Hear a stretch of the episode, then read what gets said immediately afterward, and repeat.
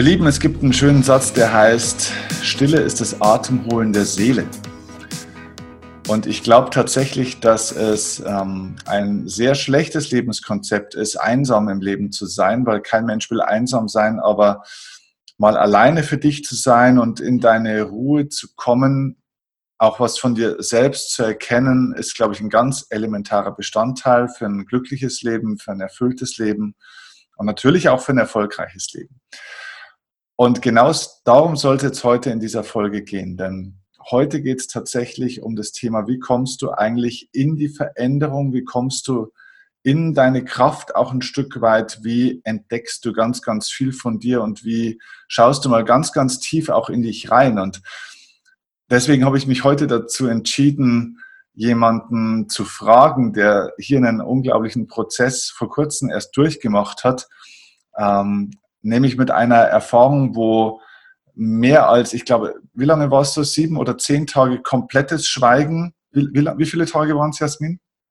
Zehn Tage genau. Zehn Tage, also zehn Tage komplettes Schweigen, kein Wort sprechen, Menschen nicht in die Augen schauen. Was passiert, wenn du zehn Tage lang kein Wort mit irgendjemand sprichst, dich komplett abschottest von äußeren Einflussfaktoren? Durch was für Prozesse gehst du da, was passiert da in dir, was entsteht da in dir? Und als was für ein Mensch kommst du aus so einem Prozess wieder raus. Darum soll es heute gehen. Und das werdet ihr von dieser jungen, wunderhübschen Dame ähm, sehen oder, oder hören, besser gesagt. Ähm, heute lohnt es sich besonders mal bei YouTube reinzuschauen wenn ihr die Jasmin seht, weil ihr seht ja nicht nur eine schöne äußere Hülle, sondern Jasmin ist ähm, auch ein unglaublich reines und liebes äh, Wesen, die mittlerweile seit längerer Zeit auch bei uns im Team dabei ist, ähm, uns als Werkstudentin unterstützt, äh, im Team für uns und mit uns arbeitet und ein ganz, ganz ähm, toller Bestandteil von unserem Team auch geworden ist. Und die selber in einem großen Prozess ist und sie wird uns jetzt gleich ein bisschen was davon erzählen, was sie eigentlich, auf welcher Reise sie selber ist und warum es überhaupt dazu kam, dass sich eine junge Werkstudentin, die bei mir ja mit im Team dabei ist und jetzt übrigens dann auch den nächsten Schritt in ihrem Leben geht. Sie geht nämlich auf die ähm, Harvard-Universität. Mhm. Ähm, ne? Genau. So, oder? Stanford ist es. Stanford, mein Gott, ja, genau. Aber auf die Stanford University, genau ähm, geht und ähm, ja, eigentlich mit diesem Thema Ruhe und Stille erstmal da gar nicht so viel zu tun hat. Also deswegen seid gespannt, was sie zu erzählen hat. Jasmin, schön, dass du hier bist. Vielen Dank. so viele Universitäten, meine Güte. Die klingen auch alle. Warum Stanford? Ähm, Stanford ist ja für Gründer und für Startups, also Silicon Valley steht es ja ganz stark und ich bin in so einem Gründerstipendium drin und da haben wir eben eine Kooperation. Und es war irgendwie schon immer für mich so ein Traum, an so einer Universität mal studieren zu dürfen.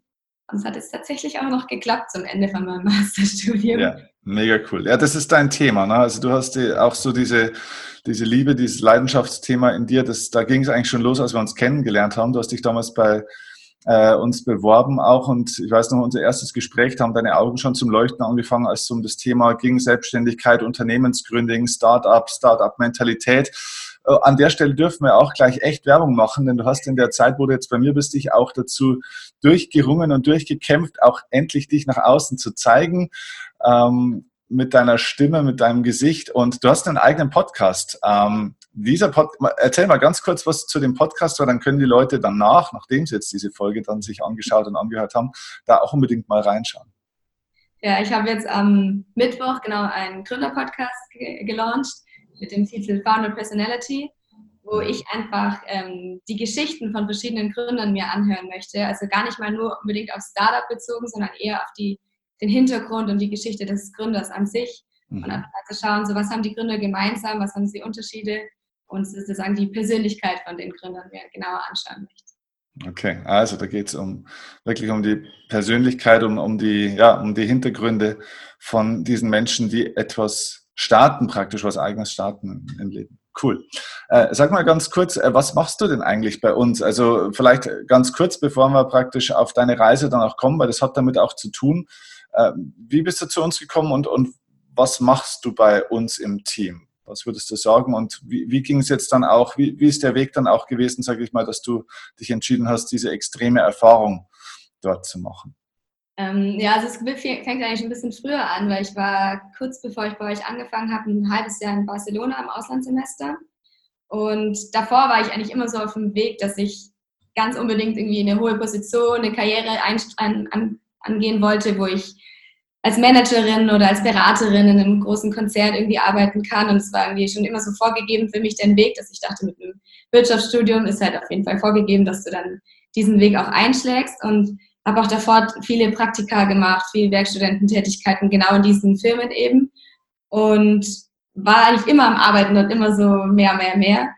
Und in Barcelona hatte ich dann zum ersten Mal wirklich Zeit, mich mit mir selbst zu beschäftigen und bin dann auch auf viele Podcasts gestoßen, habe viel gelesen, habe einfach sehr viel hinterfragt ähm, und habe dann gemerkt, dass ich irgendwie total auf dem falschen Weg bin und es eigentlich gar nicht meine Richtung ist, so immer nur Vollgas zu geben in eine Richtung und nur Karriere zu machen. Mhm. Und genau, und das war dann so, wirklich so ein bisschen so ein Selbstfindungsprozess in Barcelona. Und danach habe ich dann, bin ich auch halt auf deinen Podcast gestoßen und habe mir dann irgendwie gedacht, so, das war, glaube ich, irgendeine Folge, wo du über Mentoring gesprochen hast. Und dann dachte ich mir, okay, jetzt ich als Studentin, so einen Mentorprozess kann ich mir jetzt nicht unbedingt gerade leisten. Aber was könnte ich denn machen, um eben von diesem Mentor, Mentoring eben zu profitieren oder wo kann ich mich denn sehr weiterentwickeln? Und dachte mir, gut, dann, indem ich halt einfach für so jemanden arbeite.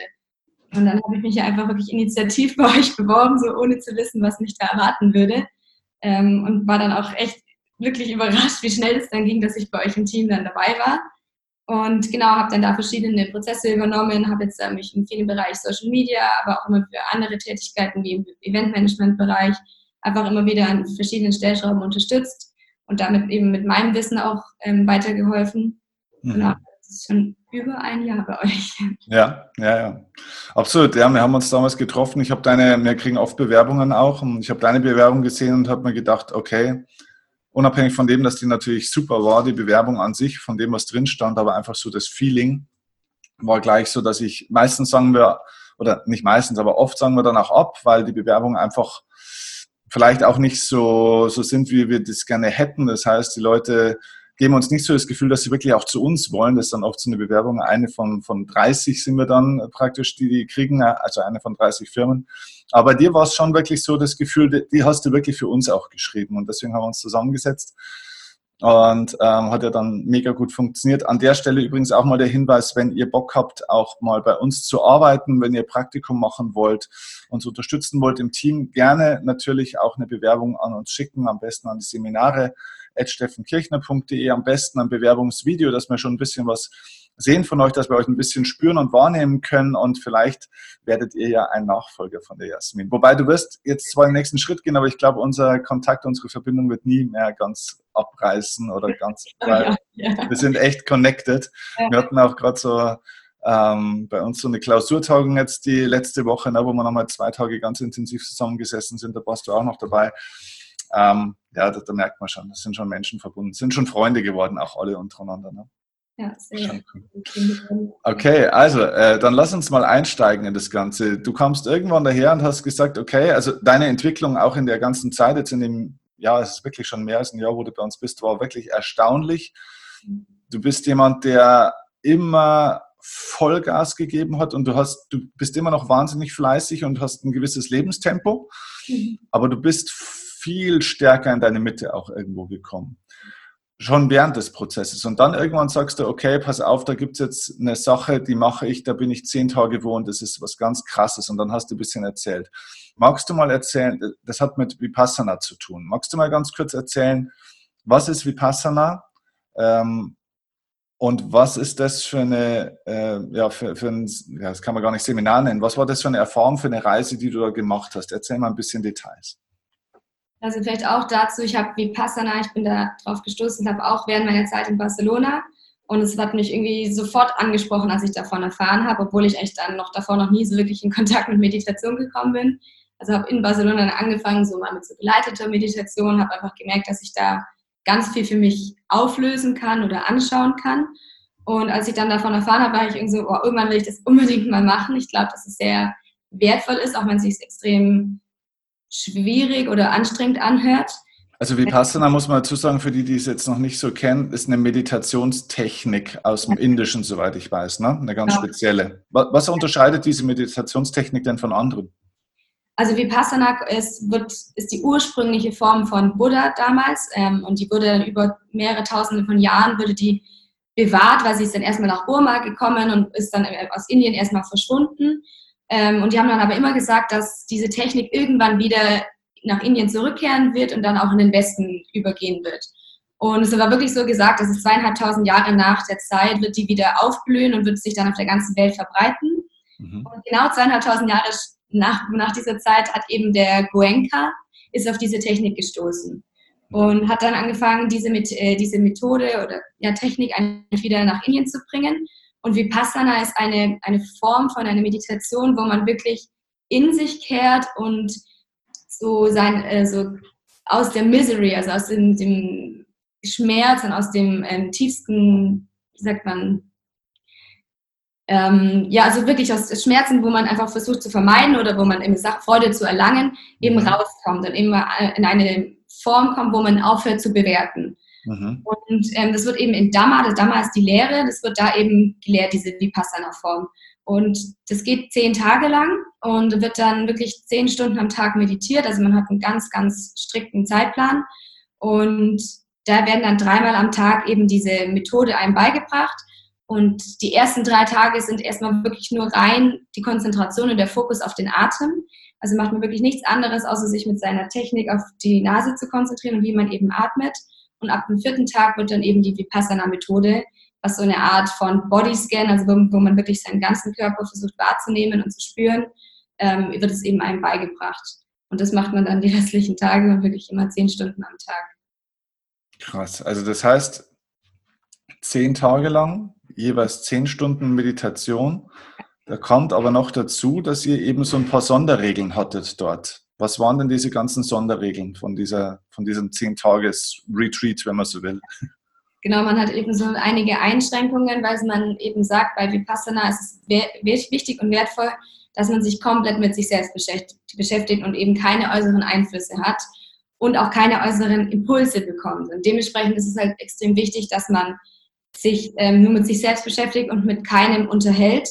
Dementsprechend sollte man halt eben keinem in die Augen schauen, man sollte keinen Körperkontakt haben, man darf nicht sprechen. Also es wird bei denen eben diese Noble Silence, die dann am Abend vor dem ersten Tag abgelegt wird, weil man eben, sobald man eben in Kontakt kommt mit anderen Menschen, gerade beim Sprechen, ganz schnell in diesen Vergleich kommt. Also man, man würde dann drüber reden, wie war es bei dir, was hast du erfahren? Und dann so, oh, er hatte schon eine Erkenntnis, ich noch nicht. Und dann kommt man sofort in dieses Bewerten rein. Und sobald man sich eben wirklich mit sich selbst beschäftigt, passiert es halt nicht so schnell. Deswegen werden auch Männer und Frauen werden getrennt. Mhm. Deswegen man darf eben keinen, keinen sexuellen Kontakt haben, man darf eben wirklich niemanden irgendwie berühren. Ähm, man darf auch nicht töten. Also es ist wirklich wichtig, dass man irgendwie auch keinen Moskito oder sowas töten würde oder irgendwelche Insekten, die einen, einem Angst machen oder einen stören. Dass man wirklich so alle All Beings praktisch, so alle, alle Lebewesen einfach wertschätzt und dankbar ist, dass sie da sind und da komplett in den Einklang mit sich selbst kommt. Genau, und dementsprechend ab dem ersten Tag gibt es dann keinen, wird nicht mehr gesprochen und man schaut immer auf den Boden. Wenn es sich nicht vermeiden lässt, schaut man natürlich schon mal in die Augen. Aber ähm, man sollte auf jeden Fall schauen, dass man wirklich komplett mit, mit sich selbst in, in den zehn Tagen beschäftigt ist. Hm, keine Handys, musste also, abgeben wahrscheinlich am Anfang, oder? Man gibt eben am Abend vorher, auch wenn man irgendwie eingecheckt hat, dann gibt man alle seine Wertsachen ab. Also man darf eben keine, äh, keine Handys, keine Techniksachen da haben, man darf nicht lesen, man darf nichts schreiben ähm, und man darf auch keinen Sport machen. Also auch selbst Yoga oder sowas ist komplett untersagt, weil Yoga würde wieder bestimmte Impulse auf den Körper übertragen und man soll eben gerade so Schmerzen oder sowas aushalten oder Schmerzen fühlen können. Und wenn man irgendwie dagegen wirkt mit Yoga oder mit irgendwelchen anderen Entspannungstechniken, würde es eben nicht den gezielten Effekt haben. Krass, okay. Also ähm, zehn Tage komplette Reduktion von allem im Endeffekt. Äh, wo war das Ganze? Das vielleicht noch dazu? Genau, ich habe es auf Sri Lanka gemacht, weil ich wollte eine möglichst traditionelle Umgebung eben haben. Und gerade in Sri Lanka und Indien hat man dann halt auch sehr oft Mönche und Nonnen noch mit dabei. Und eben die Menschen, die das da auch machen, sind halt sehr viele Einheimische und leben das ja grundsätzlich schon in ihrem Leben. Also sind sehr buddhistisch. Und auch die Stadt, wo das war, das war in Anuradhapura ist eine sehr heilige Stadt und da finde ich einfach, ich wollte einfach da noch mal ein bisschen stärker in dieses Umfeld kommen, wo ich dann wirklich komplett abgeschieden von allem bin und da noch mal mehr in den Kontakt mit dieser Technik komme.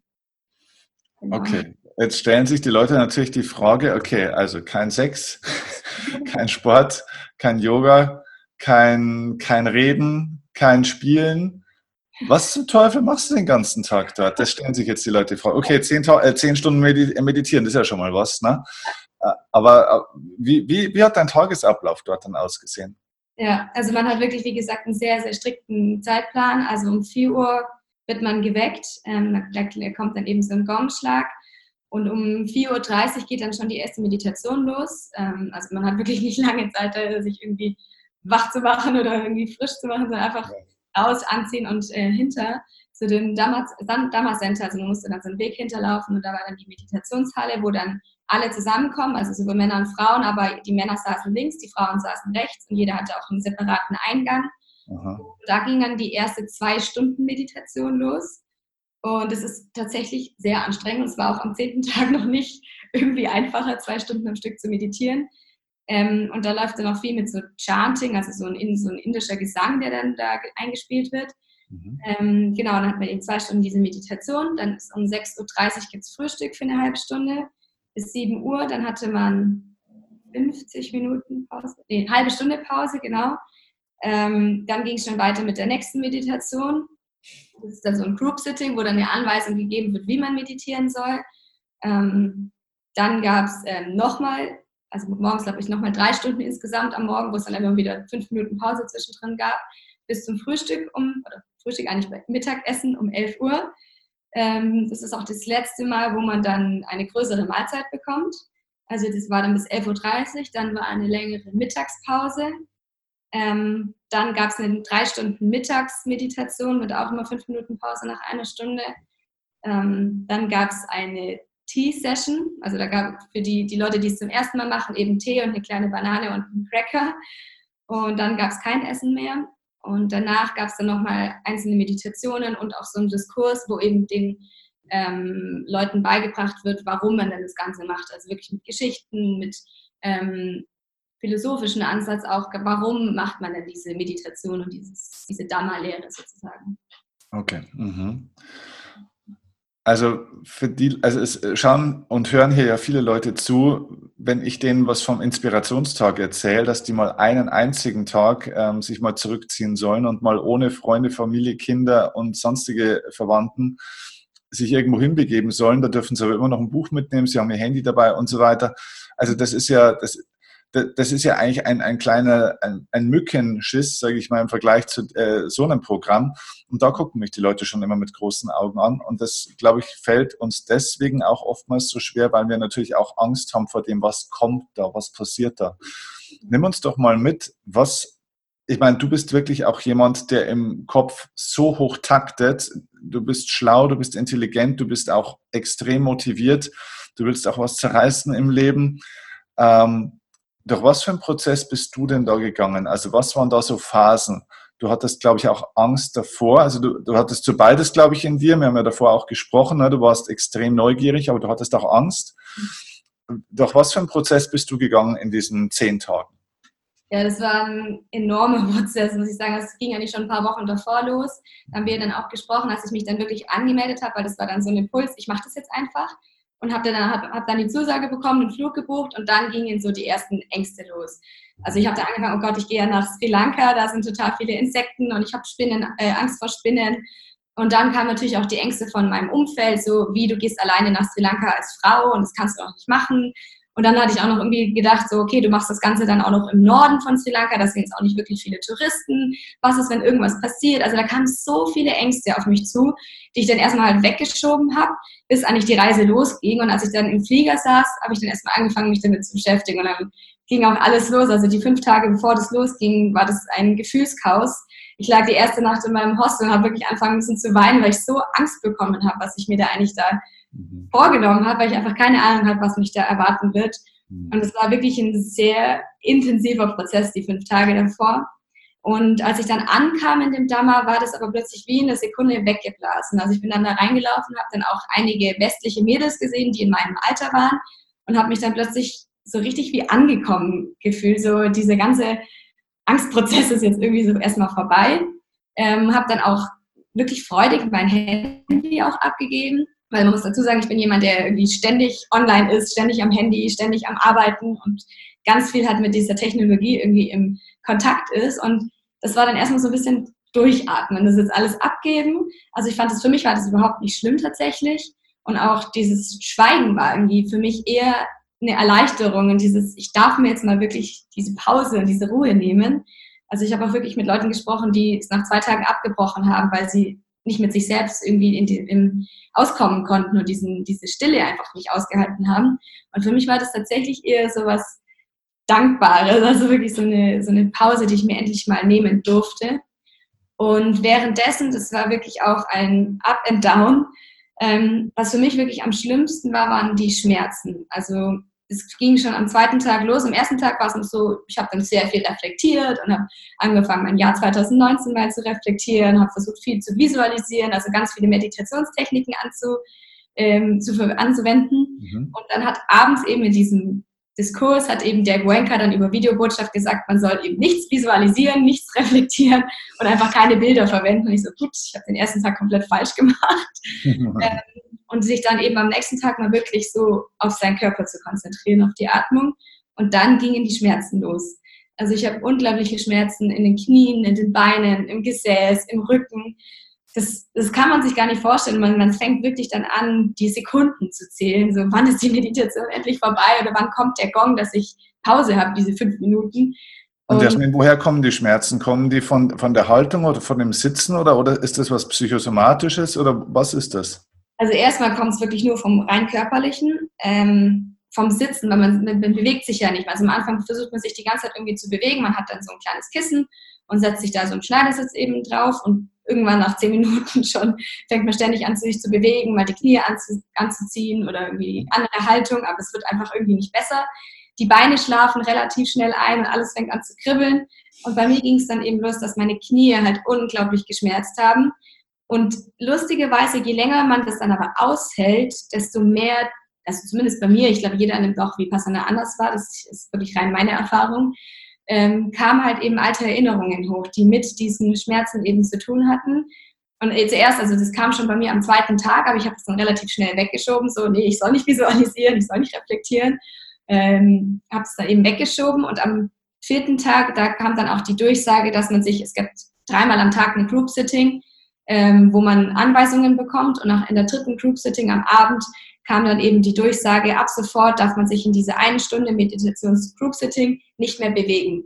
Also man setzt sich wirklich hin in den Schneidersitz, sehr aufrecht, die Hände auf die Oberschenkel und ab der ersten Sekunde, wo man das macht, bewegt man sich eine Stunde lang nicht mehr. Mhm. Und dann gehen die richtigen Schmerzen los. Also nach zehn Minuten, wenn du dich nicht mehr bewegst, du denkst, ich will mich bewegen, ich will mich bewegen oder die Augen aufmachen, also dein innerer Schweinehund oder egal, wie man es nennt, der wird richtig laut und versucht es irgendwie zu verändern. Und dann ging eben, die Knieschmerzen sind bei mir dann unglaublich stark geworden. Und da kam dann eben eine alte Erinnerung hoch, wo ich als kleines Kind mit sechs oder sieben Jahren halt mal ganz krasse Hüftentzündungen hatte und wirklich nach der Krankenwagen kam. Und ich hatte die Erinnerung wirklich nicht mehr auf dem Schirm. Also die war bei mir nicht mehr präsent. Und das kam dann wirklich so real wieder hoch und ich habe die Schmerzen irgendwie dann plötzlich wieder gefühlt und habe dann ähm, zu mir selber gesagt, ich spüre meine Beine nicht mehr, ich spüre meine Beine nicht mehr und der Schmerz soll einfach nur aufhören. Und dann kam diese Erinnerung und dann kamen auch gleich schon die Tränen und wirklich die Meditationsrunde danach waren die Schmerzen weg. Also ich konnte es dann selber nicht so ganz einordnen, so okay, wie stark hing das jetzt zusammen und die waren plötzlich einfach weg.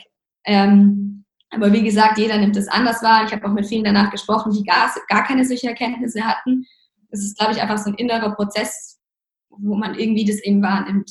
Ah, genau. Oh, krass, okay. Und ähm, war dann irgendwann ein Punkt, wo du, wo du sagst, ähm, da waren die Schmerzen dann größtenteils auch wirklich weg? Also wurde das leichter innerhalb der zehn Tage oder? Mhm. so und so, also die Knieschmerzen tatsächlich, die kamen nicht mehr. Ähm, die waren wirklich mit, diesem, mit dieser einen Erkenntnis, die waren weg. Also manchmal habe ich so ein bisschen gespürt, aber das waren jetzt nicht mehr wirkliche Schmerzen.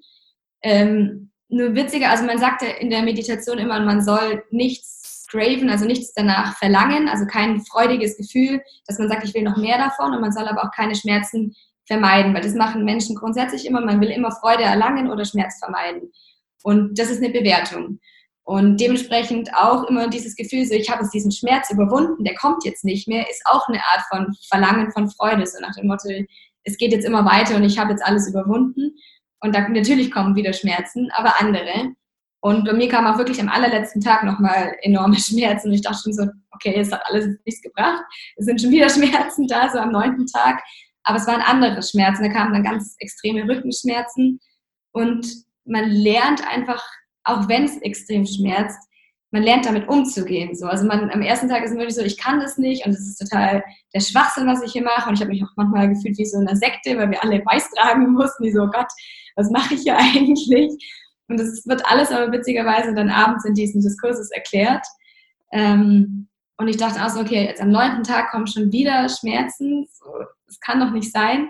Aber man lernt immer mehr damit umzugehen. Also so, okay, das sind jetzt gerade Schmerzen in meinem Rücken ähm, vielleicht muss ich mich jetzt auch einfach bewegen, weil beim Rücken war es bei mir wirklich so, ich dachte, ich kriege keine Luft mehr.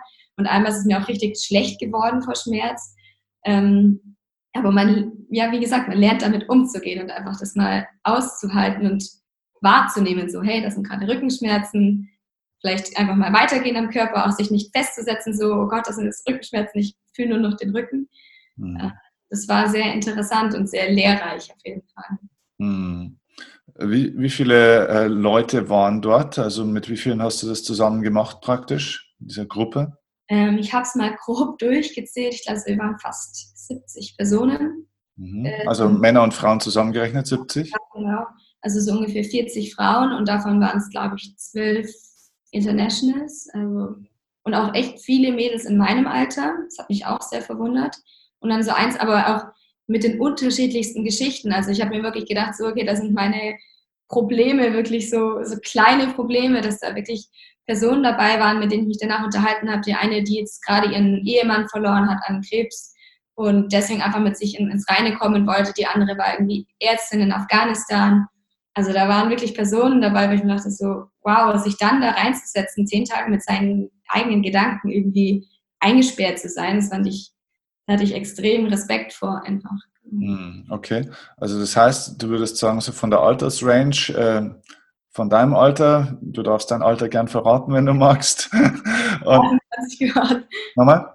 Gerade 28 geworden, ja. 28, also das heißt, du würdest sagen, so von Mitte, Ende 20 bis wie weit, wo war die Range, wie weit sind die Leute vom Alter auseinander gewesen? Nee, das war sogar, also es war eine Sri Lankerin dabei, die war 16. Ach. Okay. Das fand ich auch sehr äh, interessant. Und die älteste Person war 75. Wow, okay. Also, wenn man dann sagt, so ich habe so Knieschmerzen, Rückenschmerzen und ich fühle mich gerade wie so eine alte Frau, dann schaut man irgendwie die anderen an und denkt sich so, gut, die ist 75 und sitzt genau gleich neben mir. Also das ist eigentlich auch interessant, wie man selber dann anfängt, sich zu bemitleiden und immer denkt, oh Gott, ich habe so Rückenschmerzen, so Knieschmerzen. Ich bin manchmal da rausgelaufen und wirklich so, hoffentlich sieht es jemand, wie schlecht es mir gerade geht. Und dann dachte ich so, du bemitleidest dich gerade, obwohl es jedem so geht. Und so dieses, wie man dann immer im Äußeren eigentlich sucht, dass es einem so schlecht geht und dass jemand anderem einen doch sagen muss, jetzt, okay, dir geht es wirklich schlecht, es tut mir voll leid für dich. Hm. Ist es denn so, geht es denn wirklich jedem so schlecht? Also ich habe ich hab doch danach mit einigen geredet, jeder hatte Schmerzen. Okay. Also ich habe auch mit, mit ein, einigen geredet, die das schon zum siebten Mal oder so machen. Auch die hatten Schmerzen, weil darum geht es ja eigentlich, dass man wirklich mal die Schmerzen wahrnimmt und sie nicht bewertet. Mhm, okay. Und von diesen roundabout 70 Personen am Anfang, wie viele waren am Ende noch da? Alle. Also das Alle? war überraschend. Es gab eine andere Deutsche, die ähm, mir danach gesagt hat, dass sie auch so unglaubliche Schmerzen hatte und wenn sie nicht gerade in diesen Group-Sittings war, wo man sich nicht bewegen durfte, hat sie sich immer an den Rand gesetzt, dass sie sich wenigstens an die Wand anlehnen konnte, weil es einfach nicht ausgehalten hat mit ihren Rückenschmerzen. Und sie wollte tatsächlich auch nach fünf Tagen abbrechen. Ähm, aber dann reden die Teachers, die, die versuchen dann, dann eben zu erklären, was das für ein Prozess ist, in dem man sich gerade befindet und dass man es doch nochmal einen Tag versuchen soll. Und interessanterweise zieht man es dann durch. Also sie hat auch gesagt, so, sie hätte nicht gedacht, dass es was bringt, aber sie ist dann einfach da geblieben, weil die dann wirklich auf eine einsprechen und sagen, du bist gerade in einem Veränderungsprozess und dein Körper spricht gerade mit dir. Und es ist klar, wenn du dann jetzt gehen willst, dass da viele Emotionen hochkommen. Und sie hat es dann bis zum Ende durchgezogen und war dann auch wirklich extrem glücklich danach, dass sie es noch geschafft hat. Okay, weil du äh, vorhin eben gesagt hattest, dass ein paar äh, das nach ein, zwei Tagen schon abgebrochen haben. Also, ja, genau, es war eine, die habe ich danach getroffen. Ich bin dann danach noch im Süden runtergereist. Und die hat dann, war dann eben so, ja, ich habe es damals auch gemacht, aber ich bin nach zwei Tagen gegangen. Okay. Aber bei uns jetzt in Sri Lanka war es keiner, der ging Okay, mhm, okay, krass. Würdest du sagen, jetzt im Nachgang betrachtet, was hat dir das äh, gebracht? Ähm, würdest du sowas wieder machen? Würdest du sowas empfehlen? Wem würdest du sowas empfehlen? Wem würdest du es vielleicht auch nicht empfehlen? Gibt es Einschränkungen? Fangen wir erstmal vielleicht an, so jetzt im Nachgang, was hat dir das gebracht oder geholfen? War das, war das eine gute Sache und wenn, warum? Also interessanterweise dachte ich auch so, ich komme jetzt zurück und alles in meinem Leben wird sich verändern. Also von heute auf morgen bin ich ein neuer Mensch. Das passiert nicht. Mhm. ähm, ich bin auch einmal tatsächlich, ähm, sind mir relativ stark die Haare ausgefallen, wo ich dann auch so, oh Gott, was passiert hier gerade?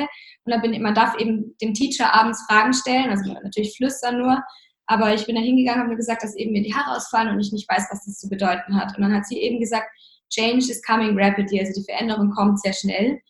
Ähm, und das war, das hat dann auch so mit mir resoniert, weil ich hatte schon mal damals in Barcelona eben diesen Moment, wo es auch so war mit meinen Haaren. Und es war dann wie so, ein, so eine Erkenntnis für mich so, okay, und ich nehme das jetzt einfach mal an. Und als ich dann zurückgekommen bin, dachte ich eben, jetzt verändert sich alles und alles ist anders. Aber natürlich passiert das erstmal nicht. Aber ich merke ganz klar gerade, dass ich Dinge wahrnehme, die mir davor nicht aufgefallen sind. Also gerade diese ständige Bewertung und Reaktion vor allem. Also wenn mir jemand irgendwie was Böses sagt oder irgendwas passiert, was ich nicht so erwartet habe oder was nicht so läuft, wie ich es mir vorgestellt habe und man dann erstmal mit so einer negativen Emotion drauf reagiert. Das passiert immer noch, also ich reagiere immer noch so drauf, aber ich nehme es wahr in dem Moment. Also ich, manchmal passiert sogar wirklich, dass ich wahrnehme, dass ich sage, okay, ich will jetzt so und so drauf reagieren, ich sollte es aber nicht und reagiere dann trotzdem so. Aber alleine dieser kleine Moment, dass ich es wahrnehme, glaube ich eben auf längere Sicht und auf längere äh, Zeit wird sich das verändern, dass ich es schaffe, nicht mit dieser Emotion darauf zu reagieren. Und auch mein Umfeld hat es auf jeden Fall schon wahrgenommen, dass ich da eben ein bisschen bedachter bin oder keine Ahnung, wie man es genau erklären kann. Ähm, ich will es auf jeden Fall noch mehr machen. Ähm, tatsächlich auch als Dhamma Servant. Also die sagen ganz oft, dass man, klar, wenn man selber das macht, dass man da hingeht und da meditiert, aber nochmal eine, eine stärkere Erfahrung macht man, wenn man eben da hingeht und andere bedient sozusagen, also für die kocht und denen eben die Möglichkeit gibt, dass sie ihre Meditation da ähm, vollziehen können und man meditiert dann auch mit. Aber natürlich, wenn dann zur Mittagszeit oder zum Frühstück hilft man eben aus und ähm, ist halt einfach sozusagen der Servant von denen. Mhm. Äh, und ich darf ab sofort jetzt auch nicht mehr nur diese zehn Tage machen, sondern auch drei Tage Meditation. Und ich nehme mir tatsächlich vor, das jetzt einmal im Jahr zu machen, weil ich glaube wirklich, dass das den Veränderungsprozess noch unterstützt. Okay. Ähm, hat sich in deinem Lebensgefühl irgendwas verändert? Würdest du sagen, du bist ruhiger, ausgeglichener oder ist es äh, gerade momentan noch, ist es ja noch recht frisch, ne? du bist ja noch nicht lange zurück, bist du ja auch noch aufgedrehter oder merkst du, es, es verändert sich gerade ganz viel und ist momentan eher Unruhe da oder wie würdest du sagen? Ja, absolut. Also klar, in den Situationen, wo ich reagiere, da nehme ich es nur wahr, aber manchmal, wenn dann irgendwas im Außen passiert, wo ich mir denke, oh, das ist nicht so gelaufen, wie ich es mir irgendwie vorstelle, gehe ich viel schneller in diese Haltung rein, okay, es ist, wie es ist, ich kann es jetzt eh nicht verändern.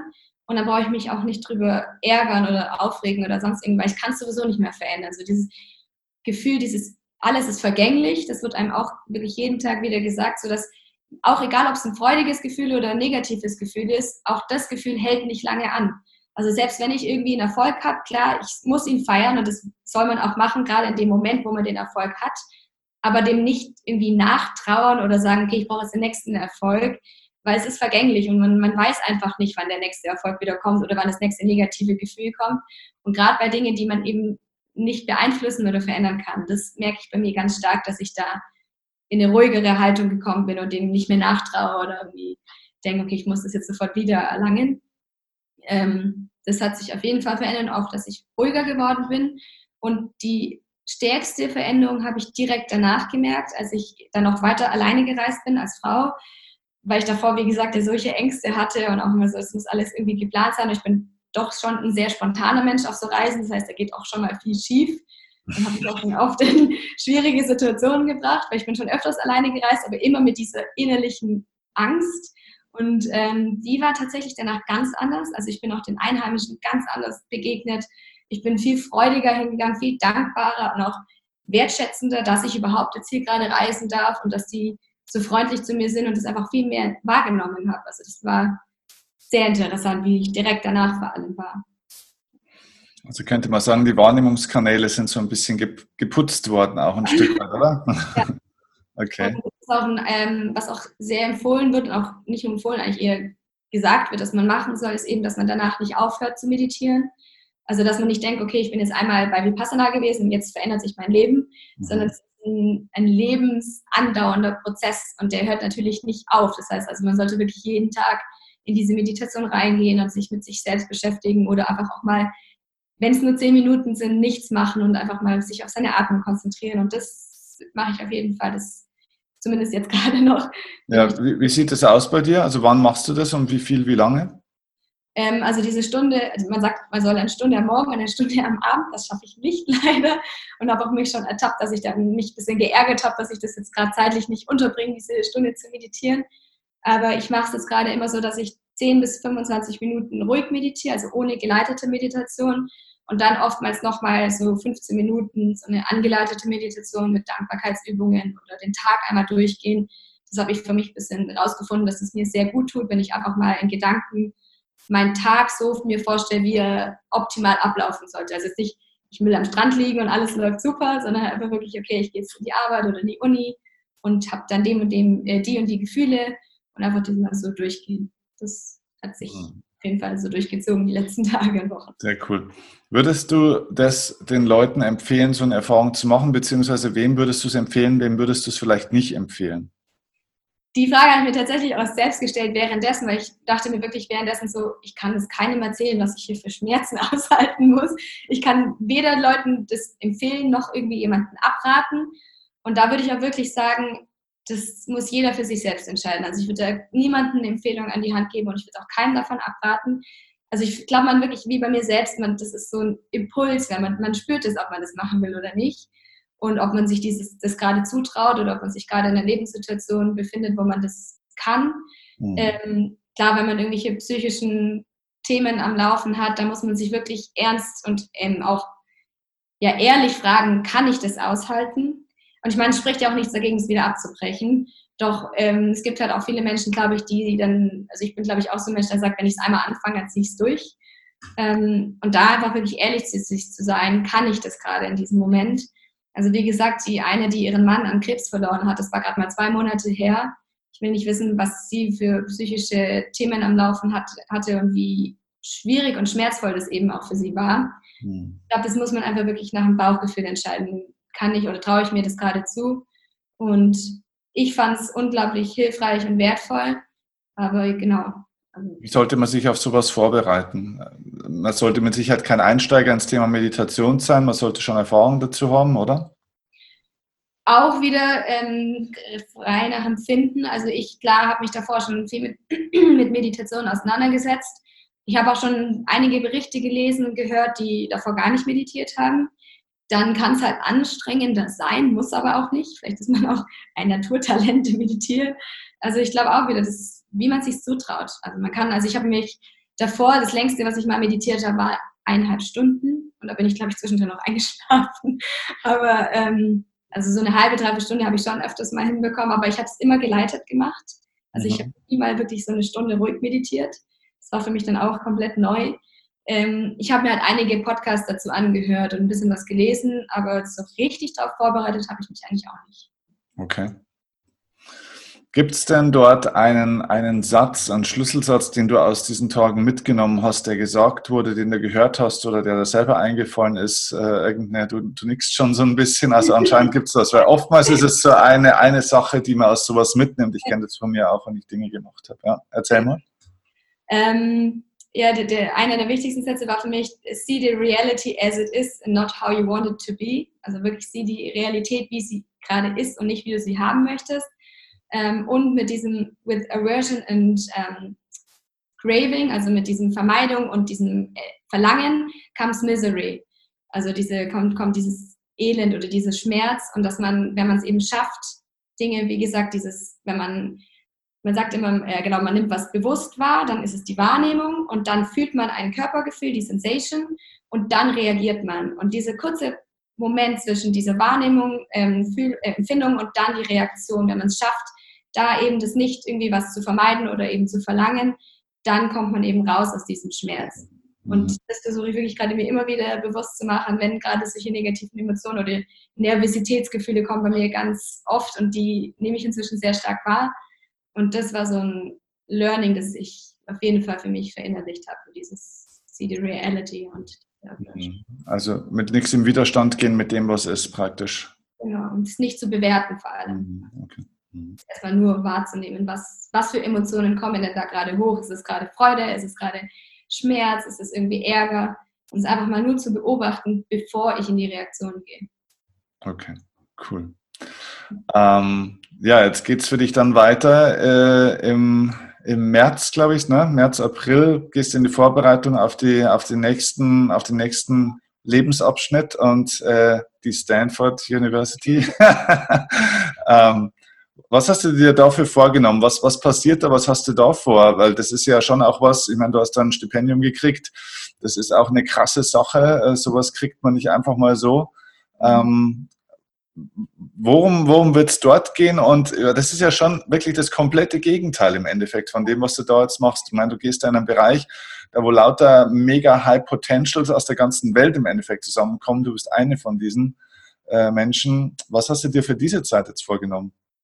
Ja, ich habe einfach für mich selbst schon so ein bisschen rausgefunden, dass ich merke, wie, wie, wie einfach man eigentlich diese beiden Bereiche auch zusammenfügen kann. Also gerade diesen wirklich immer mehr, immer weiter und äh, viel arbeiten und gleichzeitig aber auch dieses mit sich selbst im Reinen sein. Und ich bin mir auch eigentlich ziemlich sicher, dass gerade auch im Silicon Valley und die ganzen Startups inzwischen schon sehr viel in die Richtung auch machen. Also dass da schon echt viele auch meditieren und es wird ja auch gerade total zum Trend mehr oder weniger. Aber ähm, ich habe jetzt einfach auch gemerkt durch den Podcast, das war auch so ein erster Incentive, also so ein Anreiz für mich, warum ich das mache, dass ich von diesen Gründern einfach so viel lernen kann und da so auch wieder so ein bisschen wie Mentoring und einfach das Gefühl habe, je mehr ich da aufnehme, desto mehr kann ich wieder zurückgeben. Also ich merke das immer, wie Spaß es mir dann einfach danach macht, diese, die Dinge, die ich da gelernt habe, zu teilen. Und es war auch so ein Satz, witzigerweise, den ich auf Sri Lanka von einer anderen Teilnehmerin gehört habe, so dass sie mal gelesen hat, alles, was man im Leben lernt und aufnimmt, muss man, mit, muss man an andere weitergeben. Und das hat sich irgendwie für mich so verinnerlicht, weil ich das schon immer gerne gemacht habe, einfach weil ich viele Bücher gelesen habe oder viel irgendwie erfahren habe, dass ich ganz gerne eben darüber spreche. Und das ist auch so ein Ziel, glaube ich, in Stanford für mich. Also da sollen so interessante Professoren, so, so coole Vorlesungen sein, die man besuchen soll oder viele interessante Gründer, die man da treffen kann. Also ich glaube einfach das Wichtigste ist das Netzwerk, das ich mir da aufbauen möchte. Ähm, und einfach auch, dass ich es mal noch mal ein bisschen wahrnehmen, so wie, wie ist das amerikanische Universitätssystem, weil ich wollte das, also die Stanford University oder allgemein in Amerika zu studieren, war schon ein Traum, als ich 15, 16 war. Mhm. Und es war ein sehr langer Prozess, dass ich das hinbekommen habe, da noch reinzukommen. Ähm, ja, aber ich will, glaube ich, einfach möglichst viel mitnehmen, um danach eben dann möglichst viel draus zu machen und weiterzugeben. Hm, wow, das ist ein cooles, ähm, ein cooles Abschlusszitat. Äh, ja, ich gebe immer das weiter. Die, die, Dinge, die dir widerfahren, die Dinge, die du lernst, auch gerade die schlechten Dinge, es ist die Aufgabe, es weiterzugeben, es nicht nur selber zu durchleben. Ne? Manchmal passieren einem ja so Dinge, wo man sagt, der Schmerz oder die Erfahrung ist für einen Menschen eigentlich ein bisschen zu viel, aber wenn du es weitergibst, dann vervielfacht sich der Mehrwert und es, ja, dann gibt es einen Sinn auf einmal. Ne? Absolut. Mega cool. Also ähm, wir werden dich weiter verfolgen. Ich ja sowieso, ähm, unser Team, wir sind in Kontakt, wir bleiben in Kontakt. Äh, dein Podcast ähm, sei nochmal allen ans Herz gelegt. Ihr findet alles unten in den Show Notes. Ihr findet äh, in den Show Notes unten oder in der Videobeschreibung erstens mal Jasmins Podcast. Zweitens natürlich auch der Link zu äh, dieser äh, Vipassana-Reise, ähm, wo man sich darüber informieren kann. Ne? Packen auch einen Link unten rein. Und ähm, ja, also danke dir und ich denke, wir werden irgendwann mal vielleicht bald, entweder wenn du in Stanford bist oder danach oder wie auch immer, machen wir auf alle Fälle mal wieder eins, weil ich natürlich gespannt bin, wie deine Reise so weitergeht und wie du das alles so integrieren konntest und so weiter und so fort. Mega cool. Cool, danke dir. Dankeschön.